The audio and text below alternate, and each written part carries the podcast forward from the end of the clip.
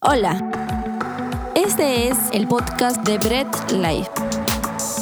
Ponte cómodo y deja que Dios te hable a través de cada mensaje. Bien familia, hermoso tiempo el que hemos vivido, hermoso tiempo de alabanza que hemos tenido también de parte de Dios. Eh, agradezcamos a Dios por ese privilegio y la oportunidad que nos da también de, de alabarle y glorificarle. Y ahora vamos a entrar a un tiempo especial. Un tiempo en el que Así como durante todo el servicio debemos estar también concentrados.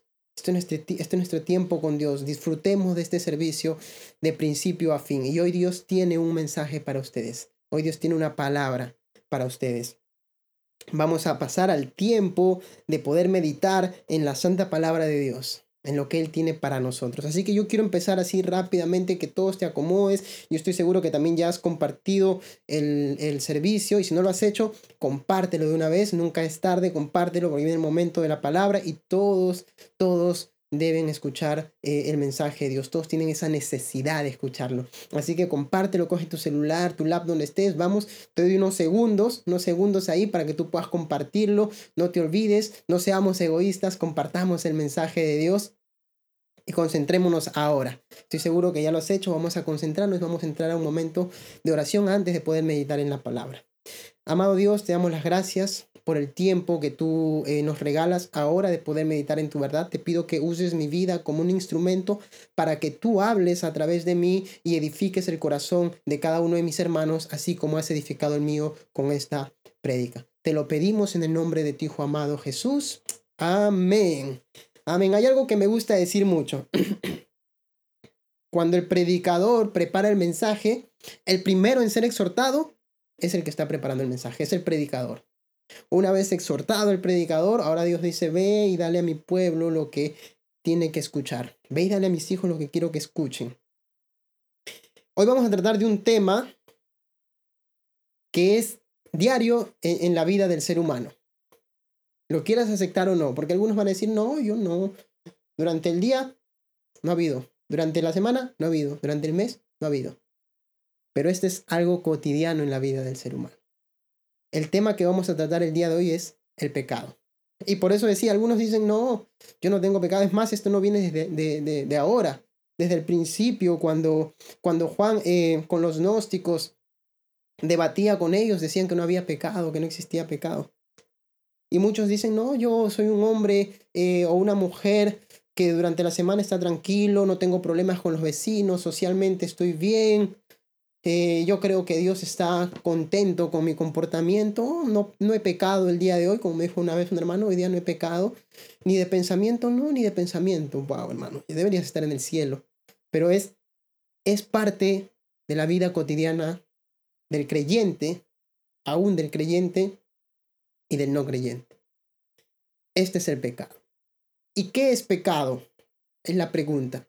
Pecado es todo aquello que hacemos y desagrada a Dios. Así de simple y sencillo. Todo aquello que va en contra de lo que Dios ha establecido por medio de su palabra. Todo aquello que hacemos y que desagrada a Dios se convierte en pecado. Y ojo con esto, y quiero que quede claro. No solamente se trata de las acciones pecaminosas, no solamente se trata de lo que hago físicamente, de lo que ejecuto, Pecado no es solamente aquello que yo eh, hago con mis manos, hago con mis pies, hago con mi cuerpo, pecado también se convierte en todo aquel deseo e intencionalidad de mi corazón, en toda aquella aptitud negativa que surge en mí. Pecado no solamente es robar, matar, mentir. Pecado también es toda aquella aptitud que surge de mi corazón como un deseo hacia la otra persona o hacia algo. Déjeme explico. El libro de Éxodo 20:17 eh, Dios no solamente demarca eh, las acciones pecaminosas que no debemos hacer, sino también la intencionalidad. Y dice, no codicies la casa de tu prójimo, no codicies a su esposa, ni a su, ni, a su esclavo, ni su, ni su esclava, ni su buey, ni su burro, ni nada que le pertenezca. La codicia, no lo desees. No lo harás, dice. No solamente es lo que hacemos, sino también lo que surge de nuestro corazón como una intencionalidad que a Dios le desagrada. Y está demarcado desde el Antiguo Testamento, Éxodo 20:17. Es la intención del corazón. Entonces a veces tenemos el, el, errado pensamiento de decir, no, pecado es el momento en que ya lo hago, ahí ya pequeña. Desde el momento en que surge de aquí, ya es pecado delante de los ojos de Dios. Esto no solamente lo vemos en el Antiguo, sino en el Nuevo Testamento, en el Sermón del Monte. Capítulo 5 de Mateo empieza, tenemos toda una serie de enseñanzas de parte de Jesús. En el 5.22 del libro de Mateo, del Evangelio de Mateo, dice, pero yo os digo que cualquiera que se enoje contra su hermano será culpable de juicio. El enojo, la aptitud, la, intención de enojo, ese deseo de quererle hacer daño, ¿eh? de ahí viene la palabra enojo en su traducción a su idioma original. Es ese enojo que te lleva a querer lastimar a esa persona. Esa intención. Te limitas de hacerlo físicamente, pero en el interior quieres hacerlo. Quieres dañarlo, quieres decir o hacer algo que, que lo lastime. Eso también es pecado. Y algunos dirán, ah, hermano, pero yo no sabía que esto era pecado, eh, yo no sabía que era así. El apóstol Pablo, cuando quiere probar la tendencia pecaminosa universal del ser humano, usa eh, lo que vendría a ser en el libro de Romanos, del capítulo 2, del 17 al 29, ustedes lo, lo buscan y lo leen, ojo, apunten cada cosa que se les diga. El apóstol Pablo da a entender que al judío se le, dio, se le dio la ley escrita y al gentil la ley escrita en su corazón. El hombre sabe y puede entender también en qué momento está actuando de manera incorrecta. Esa intención que surge con malicia del corazón del hombre. Eso también es pecado. Y yo quiero que sepas algo.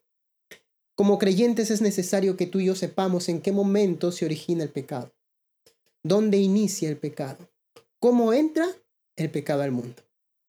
Entonces la pregunta es, ¿cómo entró el pecado al mundo? ¿Cómo es que eh, llegamos a, a, tener el pecado aquí? ¿Cómo es que, que por dónde se filtró, por dónde entró? Antes que nada debemos saber que el pecado ya existía eh, de manera angelical entre los ángeles, que se rebeló contra Dios y, y bueno, y fue echado del cielo con todos sus demonios. Eso lo entendemos. Ya estaba el pecado ahí, pero ¿cómo entra el pecado al mundo? ¿Por medio de quién llega el pecado al mundo? Y tenemos dos personajes muy conocidos. Y para ello yo quiero que tú me acompañes a Génesis, Génesis capítulo 3, versículo de 1 al 6. Vamos a leer y a reflexionar un poco, a meditar en un texto y vamos a entender cómo es que entró el pecado en el mundo y qué causa el pecado cuando entra. Génesis 3, del versículo 1 al 6, yo lo leo en la Reina Valera, dice, pero la serpiente era astuta más que todos los animales del campo que Jehová Dios había hecho, la cual dijo a la mujer, con que, con que Dios ha dicho, no, come, eh, no comáis de todo árbol del huerto. La mujer respondió a la serpiente, del fruto de los árboles del huerto podemos comer, pero del fruto del árbol que está en medio del huerto, dijo Dios, no comeréis de él, ni le tocaréis, para que no muráis. Entonces la serpiente dijo a la mujer, no moriréis, sino que sabe Dios que el día que comáis de él, serán abiertos vuestros ojos y seréis como Dios, sabiendo el bien y el mal. Y vio la mujer que el árbol era bueno para comer y que era agradable a los ojos y era y árbol codiciable para alcanzar la sabiduría. Y tomó de su fruto y comió y dio también a su marido, el cual comió así como ella. ¿Qué ataca el pecado? Tres cosas fundamentales. Quiero tocar aquí en este punto. El pecado entra por medio de Adán y Eva, en la desobediencia a lo que Dios había establecido. Para que el pecado se meta, primero ataca el conocimiento. Y aquí surge una pregunta, ojo con esto, el pecado se mete y ataca el conocimiento. La pregunta es, ¿qué es verdad? ¿Qué era la verdad? Y la verdad era que Dios había dicho que el día que coman del árbol, ciertamente morirán. Esta era la verdad y Dios la había establecido. El pecado ataca el conocimiento. Viene la serpiente y le dicen, no morirán. Eva pone en tela de juicio la verdad que Dios había establecido. Dios le dijo, Eva morirán, Adán morirán el día que coman del árbol del fruto que yo dije que no comieran. Esa era la verdad establecida. El pecado cuando entra ataca la verdad que Dios ha establecido, la palabra que Dios ya ha dado. Esto es mi verdad. Y en el momento en que nosotros ponemos en tela de juicio la verdad de Dios, entramos en desobediencia. El pecado atacó el conocimiento.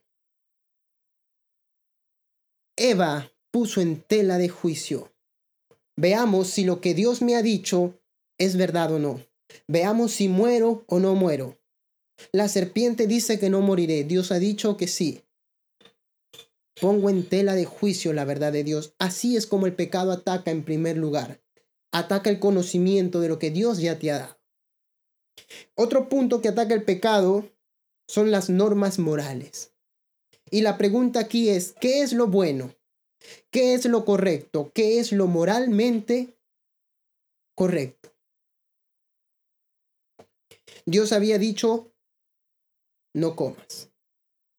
Lo bueno es que no comas. Lo moralmente correcto es que no lo hagas. Pero la serpiente dice, es bueno. Este árbol es bueno. Y la mujer dijo, es codiciable. El pecado ataca la moral de La pregunta es, ¿qué es bueno? Bueno es lo que Dios me ha dicho. Dios dijo que no era bueno comer de eso, pero yo digo que es bueno. Cuando yo me convierto en juez de mis propias acciones, entonces caigo en desobediencia. Cuando yo me convierto en juez de mis propias acciones y yo establezco lo que es bueno y lo que es malo, yo me convierto en mi propio Dios. Yo he establecido lo que es bueno, yo establezco lo que es malo. Dios dice lo que es bueno y lo que es malo, pero yo establezco lo que es bueno y lo que es malo. Cuando yo me convierto en juez de mis propias acciones y me convierto en juez de lo que es bueno y lo que es malo, caigo en desobediencia con respecto a la palabra de Dios. No comáis, eso era lo moralmente bueno. No coman de este árbol. Lo incorrecto era comer de él. Y Eva fue en contra de lo que Dios había establecido, de lo que era bueno y no. El pecado ataca la moral del hombre. ¿Qué ataca el pecado? Tercer punto. Ojo con esto, ataca la identidad del hombre. Y aquí la pregunta es, ¿quién soy yo? Delante de Dios soy creación, soy hijo. Y la serpiente le dice, si comes, serás igual a Dios, conocedor del bien y del mal. La mujer codició ser igual a Dios. La mujer codició ser, igual a Dios. El pecado ataca la identidad. Me quita mi lugar. Dios dice, y ojo con esto, Dios dice, tú eres siervo y estás al servicio de los demás. Y yo digo, no, yo soy el superapóstol de mi iglesia y todos están al servicio mío. Ok. El pecado altera la identidad del hombre. Eva, como creación, debía mantener su posición. Esa era la verdad. Pero el diablo, la serpiente antigua, le dice, el día que comas y comas, comes de este árbol, serás igual a Dios. Ha perdido su identidad. Entonces, concluimos en que por un hombre entra el pecado al mundo. Por un solo hombre entra el pecado al mundo. Esta es la forma en la que el pecado entra al mundo. Ahora el punto es, y la pregunta va más allá, ¿cómo afecta este pecado? ¿Cómo nos afecta este pecado a nosotros? ¿Nos afecta de alguna forma? ¿Somos nosotros eh, afectados o culpables por este pecado? ¿Tiene sobre nosotros algún efecto? Vamos a leer un texto bíblico aquí conmigo. Romanos capítulo 5, versículo del 12 al 21. Y lo leo en la Reina Valeria igual. Hago una lectura rápida. Por tanto, como el pecado entró en el mundo por un hombre, y por el pecado la muerte, así la muerte pasa a todos los hombres, por cuanto todos pecaron. Pues antes de la ley había pecado en el mundo, pero donde no hay ley, no se inculpa de pecado. No obstante, reinó la muerte desde Adán hasta Moisés, aun en los que no pecaron a la manera de la transgresión de Adán, el cual era figura del que había de venir. Pero el don no fue como la transgresión, porque si por la transgresión de aquel uno murieron los, murieron los muchos, eh, abundaron mucho más para los muchos de la gracia y el don de Dios para la gracia de un hombre, Jesucristo. Y con el don no sucede como en el caso de aquel uno que pecó, porque ciertamente el juicio vino a causa de un solo pecado para condenación, pero el don vino a causa de muchas transgresiones para justificación. Pues si por la transgresión de uno solo reinó la muerte, mucho más reinarán en vida por uno solo, Jesucristo, los que, los que reciben la abundancia de la gracia y del don de la justicia. Así que, como por la transgresión de uno vino la condenación a todos los hombres, de la misma manera, por la justicia de uno vino a todos los hombres la justificación de vida. Porque así como por la desobediencia de un hombre los muchos fueron constituidos pecadores, así también por la obediencia de uno los muchos serán constituidos justos. Pero la ley se introdujo para que el pecado abundase, mas cuando el pecado abundó, sobreabundó la gracia, para que así como el pecado reina para muerte, así también la gracia reina por la justicia para vida eterna mediante Jesucristo, Señor nuestro. Ahora vamos a tratar de entender e interpretar este texto, ¿sí? Que de repente por la lectura a veces no se entiende bien lo que Pablo, el apóstol Pablo, está tratando de explicar. Y por ello es bueno que ustedes también lo vuelvan a leer y a repasar. Pero dejen y les explico. Pablo aquí está diciendo algo. El hombre, en el principio, el primer hombre que, eh, que era Adán, peca. La causa de su pecado trae culpa sobre nosotros. Adán como representante de la humanidad nos imputa el pecado a nosotros, la culpa.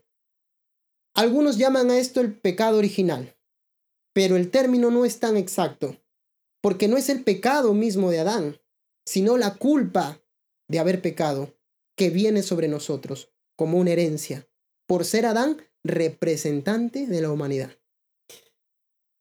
Para algunos esto sonará injusto, pues como que por la culpa de Adán o, el pecado de Adán, eh, esa culpa cae también sobre mí. Si tenemos el pensamiento de decir que esto es injusto, también tendríamos que calificar como injusto que por un solo hombre, Jesucristo, y su sacrificio en la cruz del Calvario, somos nosotros justificados de nuestro pecado. Es la misma forma de actuar de parte de Dios. Por un solo hombre entró el pecado al mundo, culpables nosotros por ese pecado, y hablo en el sentido de que, ¿a qué se refiere cuando somos culpables? Y es que nacemos con una naturaleza pecaminosa ya. Nacemos con una tendencia al pecado. El hombre es culpable porque por causa de Adán nace con esa naturaleza y tendencia al pecado. Es culpable de eso. Ha heredado ese pecado. Me encanta porque el versículo 18 y 19, y vuelvo y lo leo, dice, así como una sola transgresión causó la condenación de todos, uno solo, Adán, también uno solo, un acto de justicia por medio de Jesucristo, produjo la justificación que da vida a todos. Adán peca, somos culpables, heredamos esa culpabilidad, esa herencia pecaminosa con la que nacemos, y por medio de Jesucristo somos justificados de ese pecado y de todo aquel que hayamos cometido también. Interesante, vuelvo y, vuelvo y repito esto. No lo veamos como una cosa injusta, porque tendríamos que ver también la acción de Jesucristo y su obra perfecta en la cruz del Calvario como algo injusto. Pues Él, siendo libre de pecado, pues Él, habiendo cumplido eh, la ley habiendo movido, habiéndose movido conforme a la voluntad de Dios, siendo él inocente, es condenado por nosotros. Y por medio de él somos nosotros justificados. El pecado se introduce por medio de Adán. culpables nosotros y herederos de ello, justificados por medio de Jesucristo. De esta primera forma afecta el pecado en la vida del hombre. Sin embargo, también nos afecta el pecado porque hemos heredado la corrupción. No solamente la culpa del pecado, sino también la tendencia corrupta.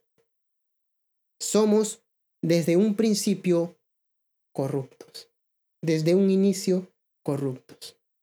Entonces nuestro segundo punto es, ¿de qué forma nos está afectando o afecta el pecado? Es que también heredamos esa tendencia pecaminosa. Heredamos la corrupción. El hombre nace con una tendencia hacia el pecado. Por ser Adán el representante, heredamos su tendencia a pecar.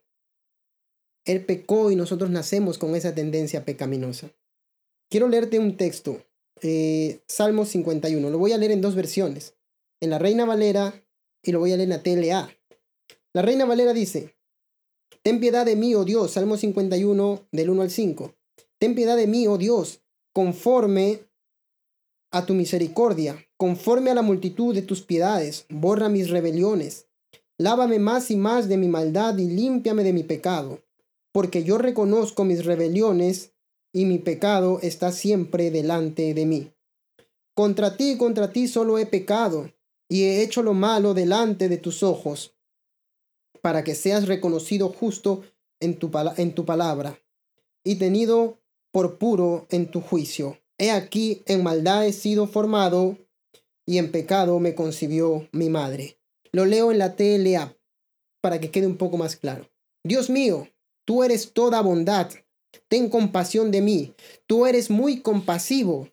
No tomes en cuenta mis pecados. Quítame toda mi maldad. Quítame todo mi pecado. Sé muy bien que soy pecador y sé muy bien que he pecado a ti y solo a ti. Te he ofendido, he hecho lo malo en tu propia cara. Tienes toda la razón al declararme culpable. No puedo alegar que soy inocente. Tengo que admitir que soy malo de nacimiento y que desde antes de nacer ya era un pecador. Es impresionante eh, lo que declara el salmista David aquí. Eh, este salmo lo hace cuando se allega a, a Bexabé. Tiene relaciones con ella y viene Natán y, y, confronta a David. Y cuando David se pone a experimentar su vida, cuando David se pone a analizar su vida, David entiende eh, que es pecador desde el principio. David entiende que desde el nacimiento él ya tenía esa tendencia pecaminosa. Cuando David examina su vida hacia atrás y aún hacia su presente, se da cuenta que ha fallado a Dios. Qué impresionante, qué profundo el pensamiento de David. Eh, y cómo muestra que el hombre desde un principio ha heredado esa tendencia pecaminosa. Cuando vemos a los niños, cuando vemos a los niños pequeños, a los niños eh, recién nacidos, no tenemos que enseñarle a hacer lo malo. El niño por tendencia, por naturaleza, hace lo malo. El padre le enseña al niño a hacer lo bueno. Si tú te das cuenta, ves a los dos niños jugando, uno le está quitando los juguetes al otro, no comparte, tiene esa tendencia a ser egoísta, se levantan la mano, se golpean, siendo pequeños. Tienen esa tendencia al pecado, heredada, esa tendencia pecaminosa. Mas, sin embargo, David cuando analiza esto, él, él, hace un análisis de su vida y entiende que ha sido así desde el principio. Cuando algunos entienden este, este texto, este salmo, eh, piensan en la interpretación que David está hablando del pecado de su madre. Dicen, no, algunos incluso dicen, no, es que David, eh, su madre lo concibió en fornicación, su madre lo, lo tuvo antes de, del matrimonio, antes de casarse, y entonces por eso David está hablando de ese pecado, en pecado me concibió mi madre. Pero el texto, el contexto, no nos está hablando de eso. No está hablando del pecado de su madre, no está hablando de que su madre lo concibió en fornicación o que su madre lo concibió eh, sin haberse casado. Eh, eh, David está haciendo un análisis de su propia vida. David está mirando su vida y está viendo que desde antes y desde el vientre su madre ya tenía esa tendencia al pecado. Eso es lo que nosotros como seres humanos heredamos.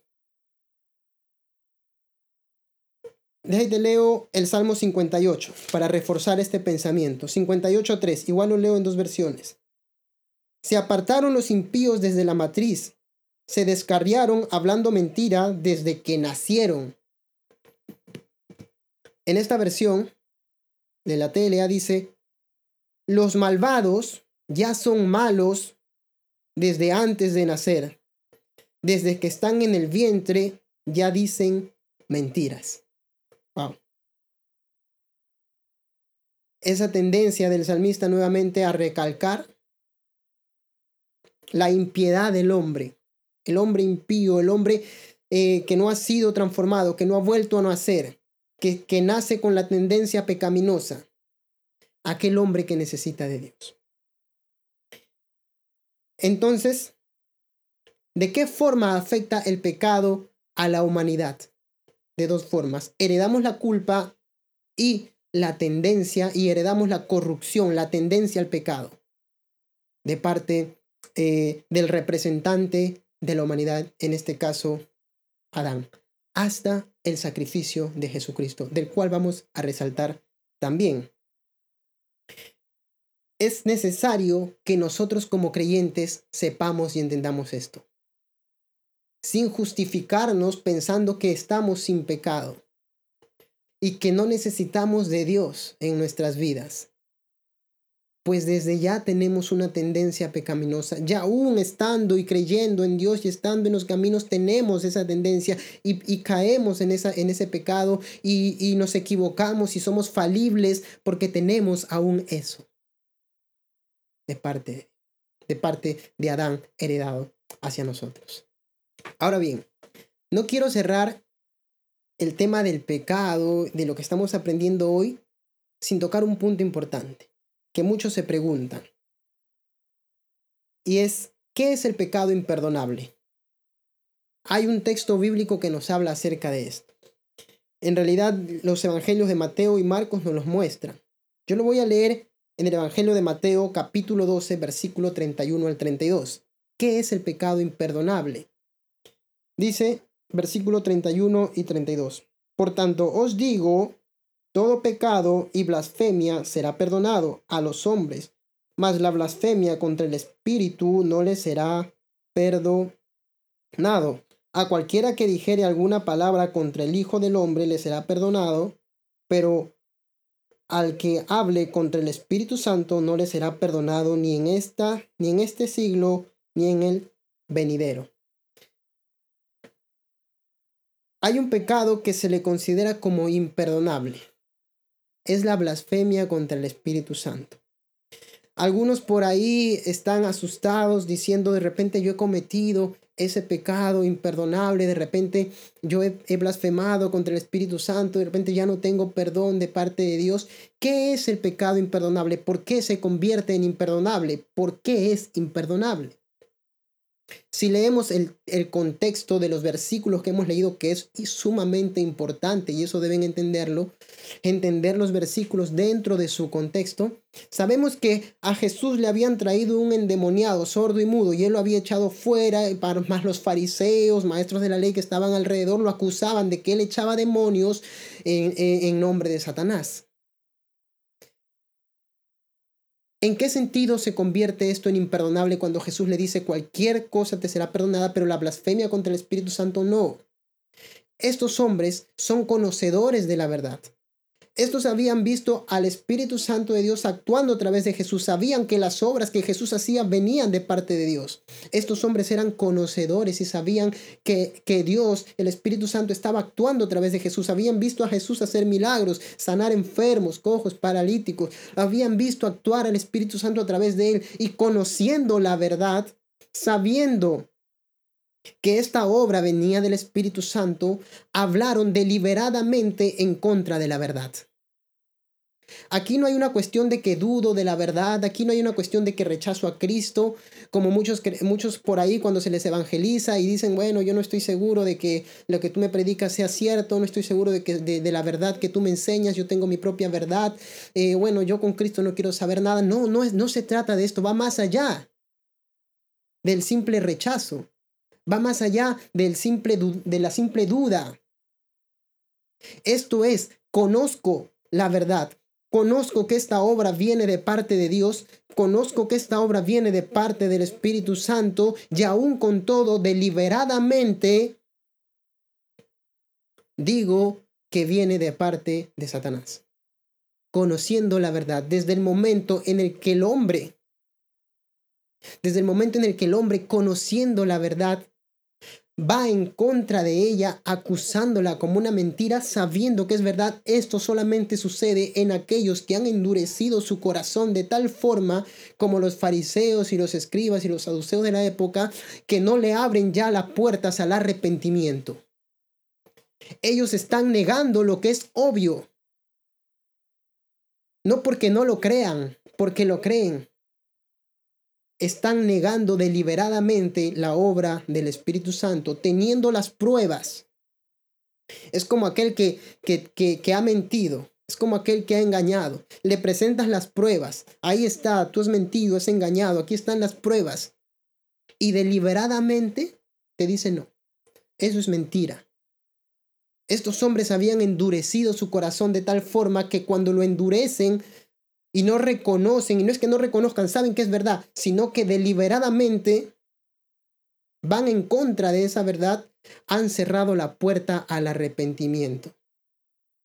No están dispuestos a arrepentirse y esto sabiendo que viene de parte de Dios, sabiendo que es el Espíritu Santo actuando y dices que no y me acusas de que es Satanás, esto es imperdonable porque tú en tu dureza, en la dureza de tu corazón, le has cerrado la puerta al arrepentimiento. No me arrepiento de decir tremenda blasfemia. Están las pruebas. Están eh, los hechos, los acontecimientos. Jesús lo venía haciendo. Esto era obra del Espíritu Santo. Esto era obra de Dios y ellos lo sabían. Pero rechazaron deliberadamente conociendo la verdad, sabiendo la verdad. No eran hombres ignorantes.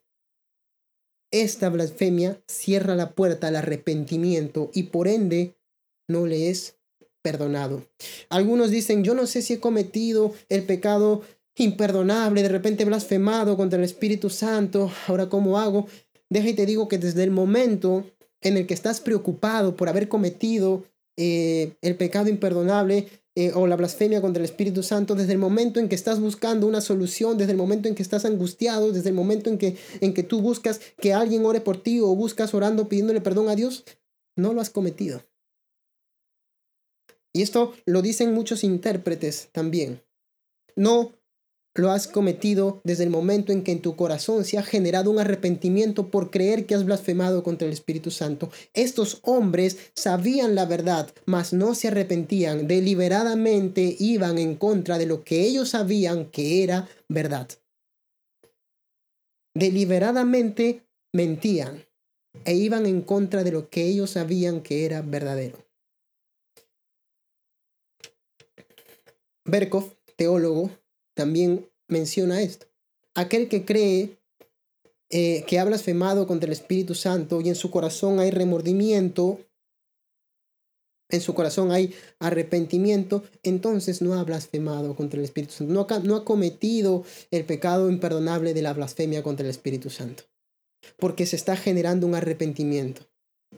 Los hombres de esa época estaban cerrados a su conciencia y el arrepentimiento se había cerrado para ellos. Tengamos en cuenta este último punto acerca del pecado imperdonable. Hoy hemos aprendido entonces acerca de lo que es el pecado.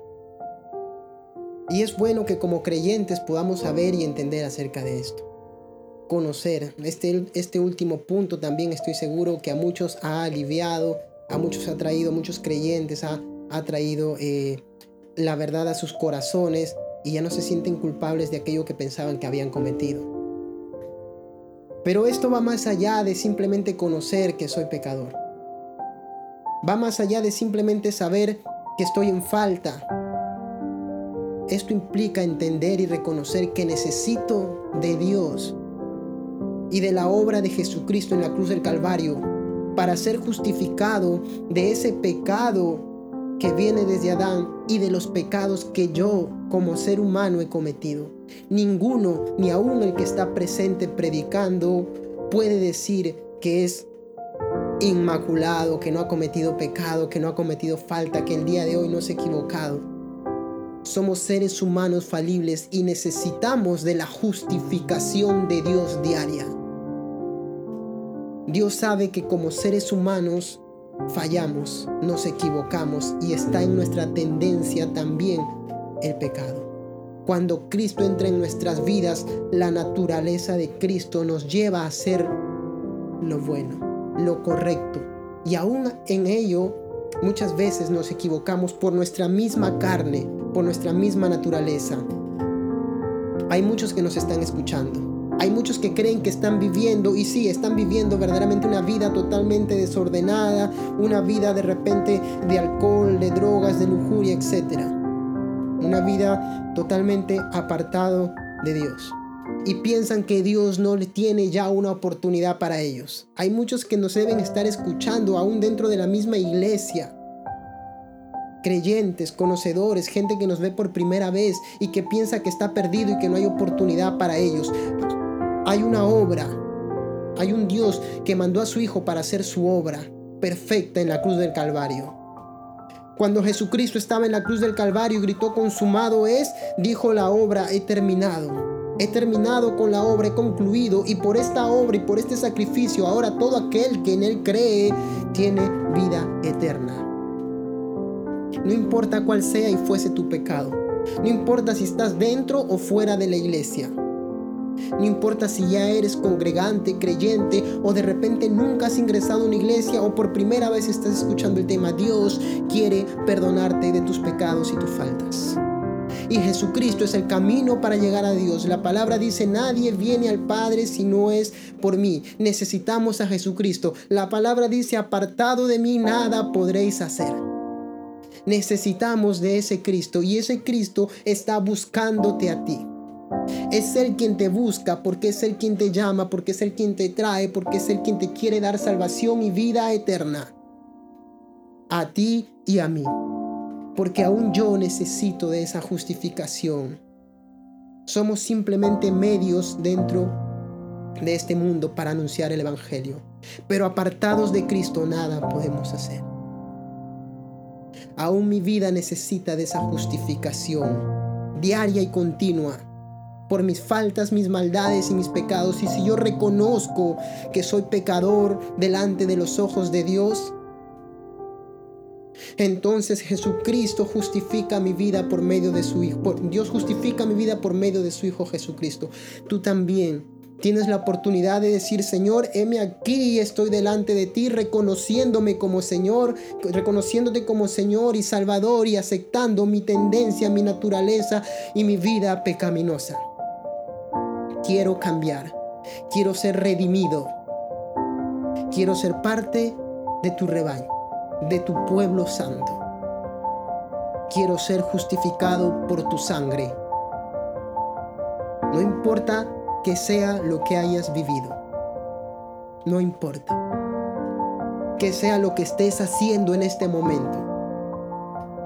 Si fuera o dentro de la iglesia si creyente o no creyente, no importa en qué estés, cuál sea tu pecado, cuál sea tu falta o el desorden en el que puedas estar viviendo, Dios quiere justificarte por medio de Jesucristo. Y este es el tiempo para que tú vengas delante de Él, a presentarte y a decir, Señor, necesito yo de ti, aprender a ser dependiente de ti, ser justificado por ti porque también quiero vida eterna. Cristo está dispuesto, con los brazos abiertos, a recibirte como su Hijo. No importa la circunstancia ni el momento, no importa dónde estés, No importa si pasaste o estás en la casa de alguien, estás de pronto eh, por casualidad, causalidad viendo el video, viendo la transmisión. Dios tenía este mensaje preparado para ti. Y esta última parte directamente para tu vida. Sin fe es imposible agradar a Dios. Esa fe viene de parte de Él. Nos es dada para que en Él creamos y por Él recibamos la vida eterna. Vivamos con eso, entendamos eso, acerquémonos a Dios, pues Él está a la espera de nosotros. Es Él quien viene por nosotros, en realidad es Él quien está viniendo por nosotros, es Él quien está siendo llamado a tu vida, al arrepentimiento, a la conversión. Es Él quien está clamando y llamándote. He aquí yo llamo y ellos escuchan, oyen mi voz y vienen. Ese eres tú y Dios te está llamando en este momento. Dios es bueno. ¿Qué les parece si concluimos este tiempo con una oración agradeciéndole a Dios eh, por lo que Él nos, ha dado, por esta palabra? por este tiempo. Amado Dios, te damos las gracias. Tú nos has dado la oportunidad de aprender y conocer de ti, conocer, Señor Jesús, de las falencias, de los pecados, Señor, conocer de todo lo que nosotros, eh, esa tendencia pecaminosa que hay en nosotros. Cámbianos, Señor, ayúdanos, Señor. Aquí te entregamos nuestras vidas. En el nombre de Cristo Jesús. Amén. Gracias por escuchar el mensaje de hoy y no olvides compartirlo. Síguenos en nuestras redes sociales, Instagram, arroba Bread Life Family, Facebook Bread Life.